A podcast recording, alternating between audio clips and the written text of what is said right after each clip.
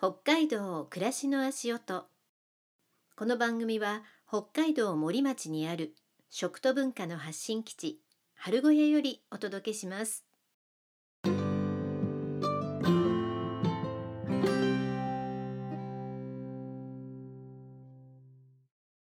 月曜になりました。みみです。今週もよろしくお願いします。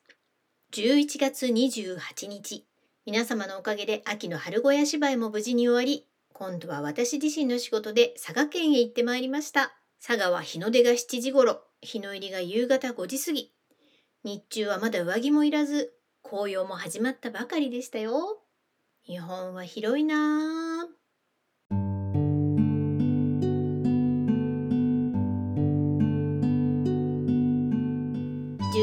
19、20日に行われました。春小屋芝居には多くの皆様にご来場いただきまして誠にありがとうございました。今日はその秋の春小屋芝居の話題と私のアナウンサー仕事での佐賀出張のお話をお届けしようと思います。佐賀は暖かかったですね。朝散歩でも上着いりませんでしたから。それからこう日の出が今森は朝6時ぐらいですけど佐賀は朝7時1時間違いますね。それと同時に日の入りも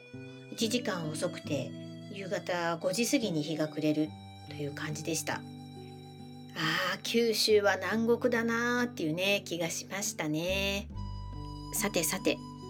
本来は配信する予定の先週21日の月曜は春小屋の片付けとお掃除を主人としておりまして途中で私は抜けて、えー、翌日からの出張に備えて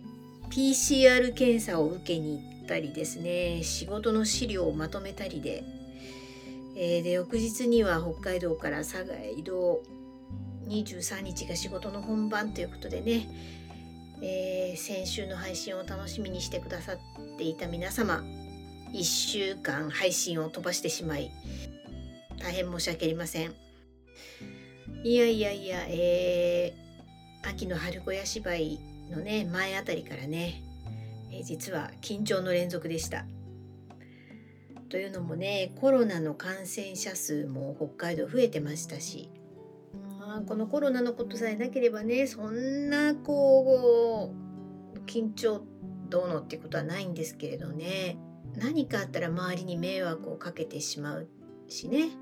こう普通以上の緊張感がありますね。まして先週は私自身が人前に出るお役をいただいておりましたので穴を開けられないプレッシャーもありましたのでまあとにもかくにも無事に全ての本番が成功に終わりまして森に帰ってきて抜け殻のようになってって週末を過ごしておりました。こういうね気の抜けた時が風邪をひきやすかったりするじゃないですか。それでまた気を使うというね、えー、ですがまあゆっくり寝て英気を養いおかげさまで元気な月曜日を迎えられております。まずは先日行われました秋の春小屋芝居の総括を主人と話しておりますのでそちらからお聞きください。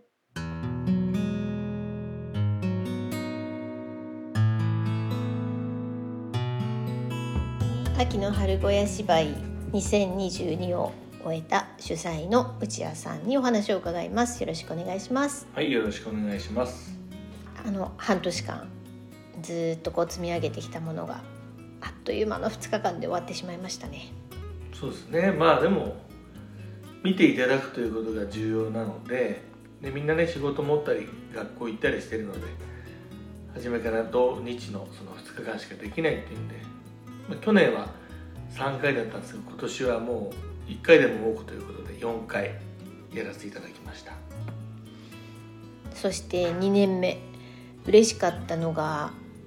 結局2日間4公演全部満席になりましたね。ねありがたいですね。うんねうん、まあ頑張ってあの見てほしいっていう本人たちも気持ちあったから声かけもしてくれたろうし、うん、あとやっぱ少しずつ徐々に見ることにも慣れてきてくれたのかなって楽しみに待ってくれてる人も増えてきたのかなというふうには思います。去年葉桜やって今年もね葉桜って演目があったのでこう同じ演目去年とまた違ってよかった。あの去年も見たけどまたさらにこうパワーアップしてる感じがしたって、まあ、いろんな感想をいただいたんですけれど、うん。そうだからここに来ればこれが見れるというようなやっぱ定番でやるお芝居とうか、ん。あのウイローもそうですけど、うん。まあ僕もそうやって勉強してきたんで、うん。そこはすごくいいなと思ってたんです、うん。なので葉桜もあえて今年もまたやったんですけど、うんそしたらそこにやっぱ2回目であのより話が入ってきたとか、うん。まあ、前回とも比べていろんなことを見れたりとか、うん。見てる側もあのすごく勉強になってやる側ももちろんそうですけど成長していけるっていうのが同じ演目を繰り返しやることの良さでもあるなというふうにあの感じてますしそう思ってあのやってますね。はい。ね去年は去年の葉桜ですごくこう良かった部分があってまた今年はこう色が変わったりしてねその違いも楽しんでいただけるようになってるっていうのが、うん、2年目の面白さだなとね、うん思いましたね。さあそしてあの今回はねこう高校生が2人去年とは違って入ってたわけですけど、その10代の2人の勢いもあって面白かったね。うん、そうだね。やっぱあ頭の入り口からねウイローでりんちゃんが18歳のりんちゃんがポーンと勢いつけて。うん。ウイロウリはやっぱ自分がこう裸になっていく、あのー感覚がすごく多いと思うんですよ。自分の中にあるものが出てくる。だからお客さんが入った途端にポーンと変わったし、うん。毎回毎回少し自分で工夫凝らしてお客さんに楽しんでもらえるようにウイローが売りやすくお客さんが買ったって言いやすくなるようにどんどん成長してたと思います。やっぱねお客さんが入ることで、あのー作品は成長していくと思うんで、うん。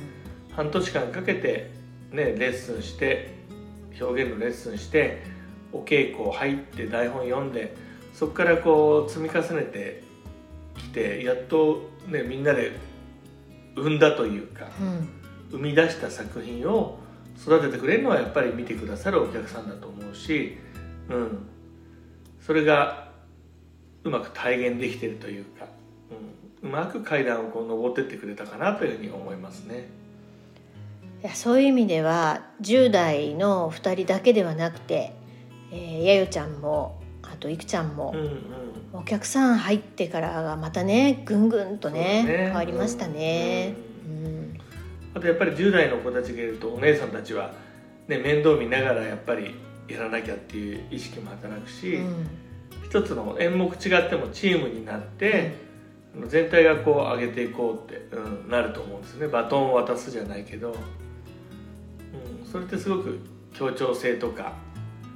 大事なことだと思うんですよ、うんそうするとお客さんもあの空間の中で一緒に一緒の空間で共鳴していくっていうか、うんそうそれでこう私としてはこう見ててグッときたのがもちろんね東京でたくさんお芝居やってる人たち見てて本番始まってからもう変化していくっていうのはそのあるけどこの春小屋演劇研究会のメンバーたちもやっぱり初日明けてから本当にこう自分たちの芝居これでいいのかなっていうのを突き詰めてこう4公演あの駆け抜けましたよね。うん。うんあの変わってったもんね。ううん。んでそれあの内谷さんに確認ししてるこう姿も見て取れたし、あーここもうちょっとこういうふうにしたいっていうみんなのもがきもあったりして、うん。そこが素晴らしいなと思って。うん。んみんなやっぱ自分で肌身で感じたんじゃないですか。終わった後に今回トークショーもつけたので、トークショーすごく大事だなと思って、うんうん。うんみんな素のみんなでお客さんといろいろお話できてそしたらその娘だった憩いちゃんが別に彼女は女優になって東京行くとかそういう目標でなくお芝居が好きでやりたくて演じることが好きでっていうことが今回すごく感じたみたいで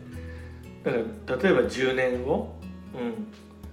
13年後か彼女が13年4年後17歳か彼女は今30歳になった時に葉桜のお母さんやってみたいですっつって。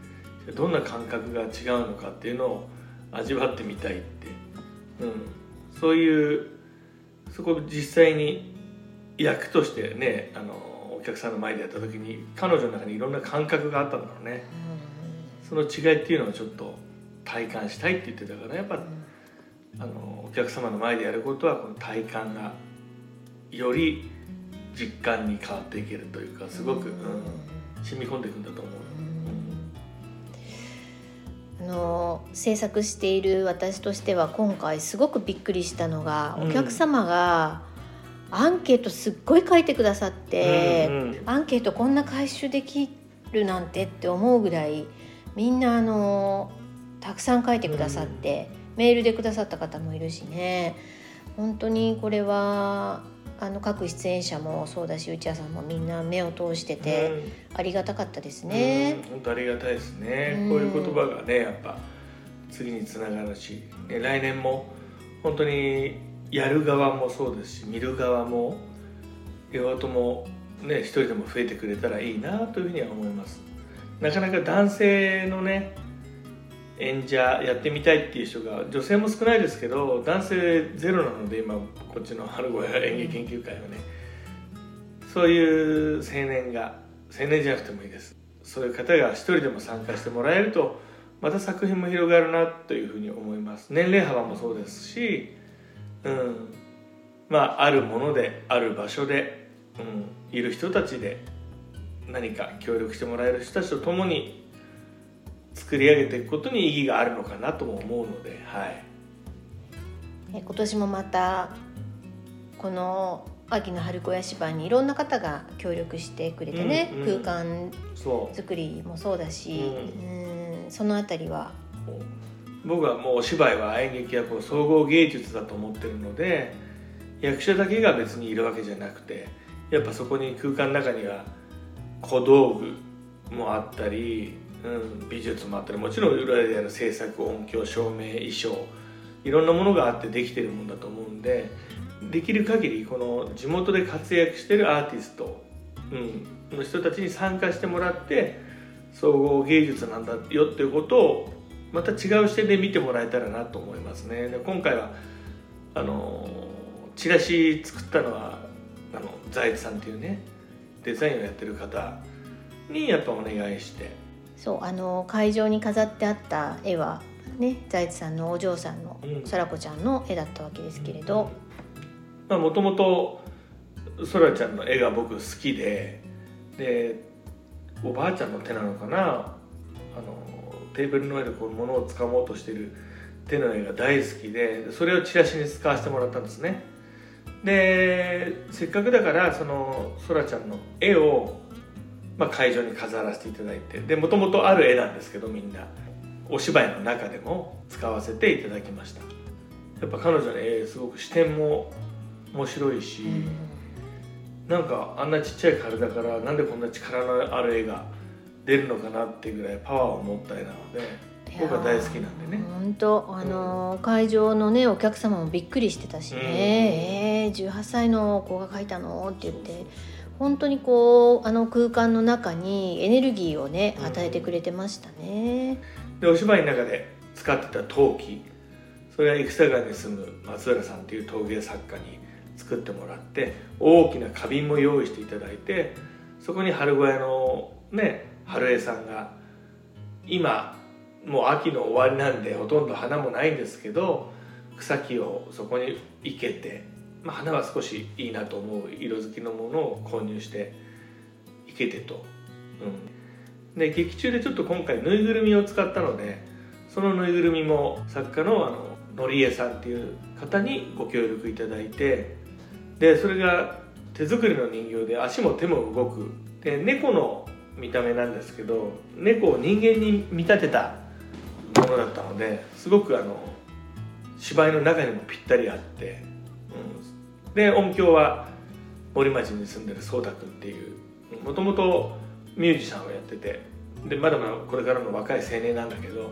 裏方の方に興味があるっていうんでお芝居の音作りとか今回音響照明のオペレーターまでやってもらってということで、まあ、いろんな方のご協力でね。で着物のお芝居をとにかく若い人にやってもらえたらということでで着物みんな着れないんでそれを着付けあの田中恵里さんっていう方がねまたこのご協力いただいて。エリさんはね去年葉桜でお母さん役やってくれた方だからうん。こう出る側の気持ちも分かって。着付けもそれからあの着物のね準備なんかもね、いろいろアドバイスしてもらったりして、うん本当助かりましたね、うん、いろんな人の力でできてるのが秋の春小屋芝居今回のお芝居だったのかなというふうに実感します。でこれからもそうにしていきたいなというふうに思ってますえーあっという間の2日間でしたけれども120人を超えるお客様にもねね見ていただけてうん本当良かったですね本当。良かったです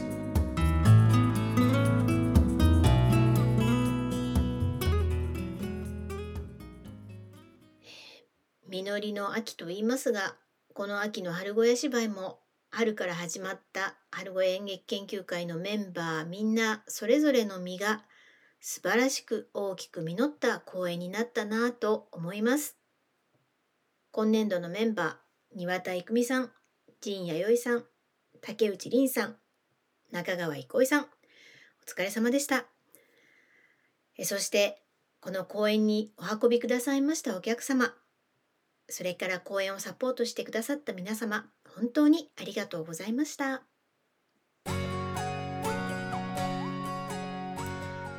続いては私が佐賀に行ってきた話題です。この番組で私がもともとアナウンサーをしていたことも話しておりますが、こうしてね、番組として発信をして続けてみるのもいいものですね。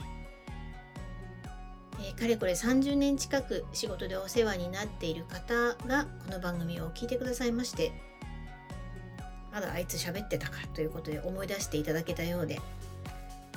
ラグビー界のレジェンド松尾裕二さんの講演会があるんだけど MC 手伝ってもらえませんか？とお声掛けいただき先週佐賀県まで行ってまいりました。佐賀県は2年後の2024年に行われる国体国民体育大会が行われる場所です。2年後には国民体育大会ではなく国民スポーツ大会ということで国スポと名称も変わるそうでそうしたこともあって佐賀市内は2024国スポとねあちこちに掲げられておりました。そんな国スポで湧く佐賀で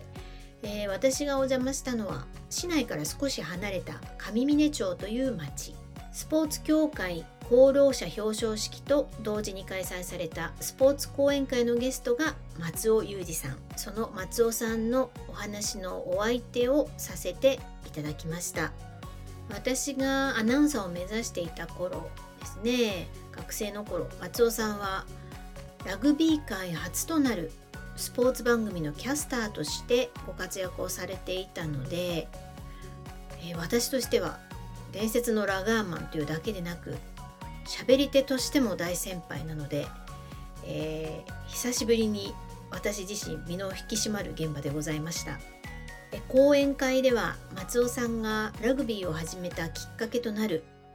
松尾さんのお父様の話に始まってラグビーに明け暮れた学生時代それから皆さんも記憶にあると思います。新日鉄釜石ラグビー部の日本選手権7連覇。あの V7 の奇跡をね伺うなど盛りだくさんな80分でした、まあ、とにかく松尾さんのお話が面白くてうん爽やかなジェントルマンなイメージのね松尾さんだったんですがあの僕はラグビー界の綾小路きみまろですとご自身でおっしゃるぐらい面白トークも織り交ぜてくださって本当にあっという間に感じる80分でした。講演会のテーマは挑戦する心やってみなきゃわからない。というね内容でお話を伺いましたがうん何度も繰り返しおっしゃっていて印象的だったのがラグビーをやれば人生のすべてを学べるっていうねお父様の言葉でしたね。うんラグビーは一人ではできないし各ポジションの役割があって各々が役割を全うすることそれから仲間を信じることとはこう瞬時の判断ですね。頭で考えるだけではなくこう理論を超えた動物的感うんとかね。とこうどんな人にもいいところが必ずある。そのその人の特性を見いだして生かしていくことなどね。あの松尾さん選手としてそれからスタンドオフ司令塔としてさらには監督としてもラグビーを見てこられた方なのでだからこそのこう心に刺さるキーワードにあふれた時間でした。こう私個人的には春小屋芝居が終わってからの松尾さんの講演会でしたので「One for All」「All for One」というねラグビーの精神がうんどこかこう芝居にも通じるところがあるよなとよりぐっと感じました。何より松尾さんは今も新日鉄釜石を率いた頃と変わらず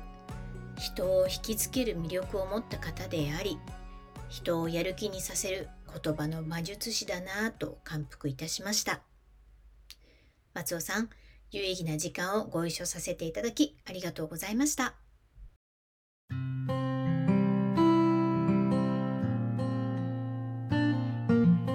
みーみの北海道暮らしの足音。